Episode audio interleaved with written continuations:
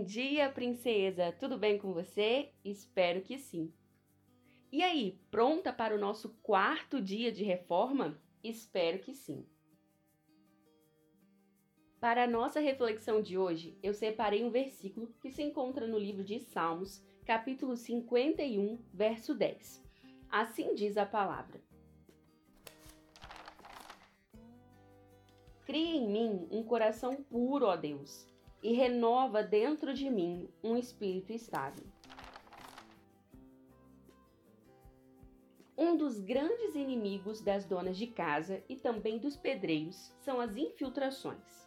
Elas podem aparecer em qualquer ambiente, mas surgem principalmente em locais úmidos, em locais molhados, como banheiros, cozinhas, áreas de serviço e toda aquela parede que acaba recebendo muita chuva também. As infiltrações provocam manchas, estufam a parede, danificam a tinta e até revestimentos.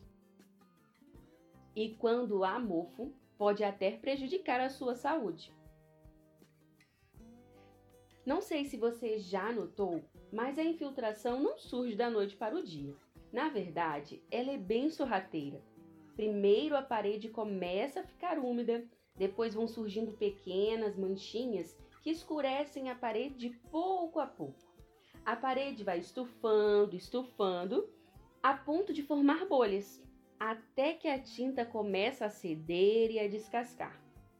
Como o processo é tão vagaroso, muita gente acaba deixando para lá e quando finalmente presta atenção naquela parede, já está um estrago total que você precisa fazer um bom tratamento naquela parede para ela ficar bonita de novo.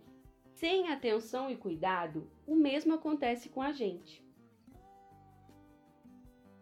Infiltrações podem surgir nas paredes do nosso coração, causadas por inúmeros motivos, seja por uma mágoa, uma inveja, um trauma, uma dor, uma perda ou até mesmo um pecado.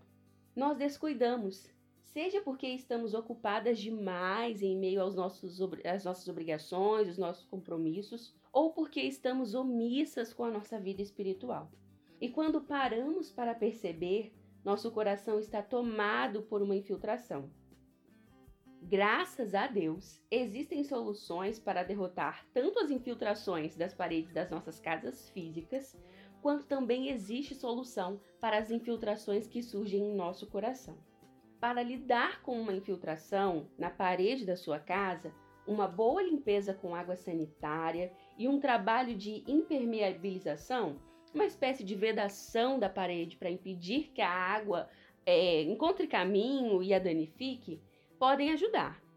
Já para os nossos corações, para aquelas infiltrações que surgem em nosso coração, também é possível limpar as paredes e protegê-las de ataques futuros.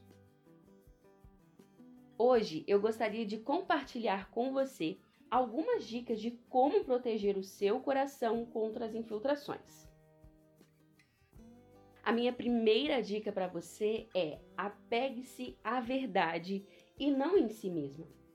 A Bíblia nos alerta sobre o perigo de nós depositarmos a nossa confiança em nosso próprio coração e em nosso próprio entendimento, como está escrito lá em Provérbios 3, 5. Porque o nosso coração, ele é falho, ele é enganoso. Nosso coração tende a se levar pelas nossas emoções e pelas nossas percepções limitadas do mundo.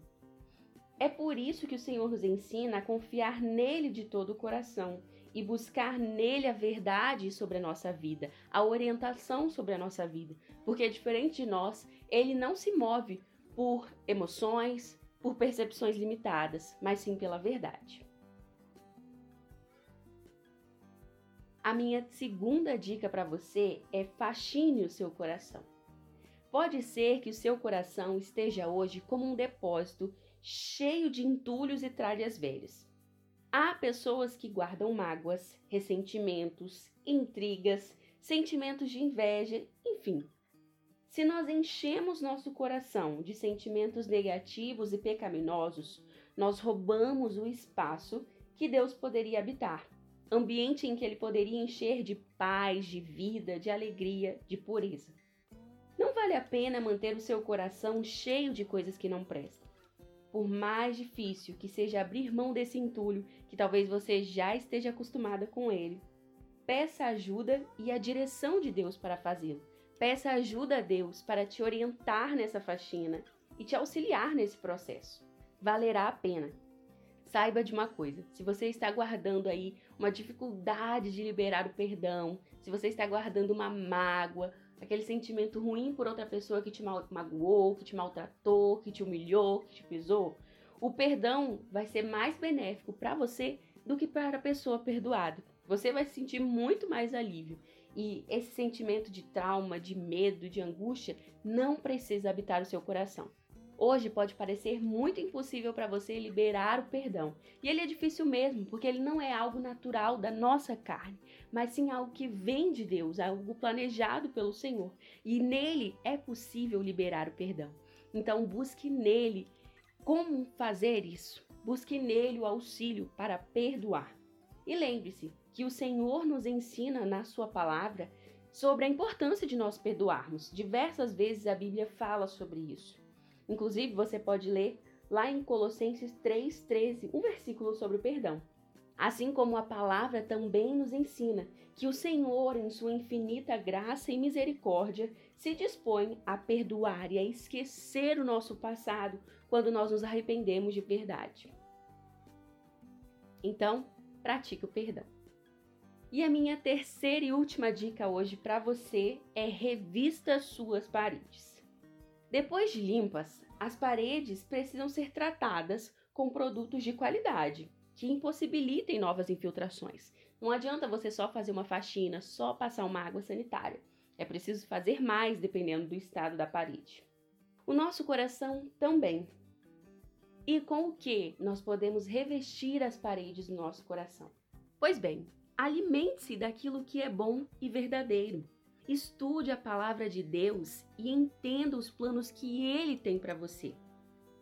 A Bíblia nos ensina como viver de maneira que agrade a Deus, mas nós só descobriremos isso, só descobriremos o que ele deseja para nós quando nós a lermos e não apenas isso, quando começarmos a praticá-la e vivermos um relacionamento íntimo com o Senhor.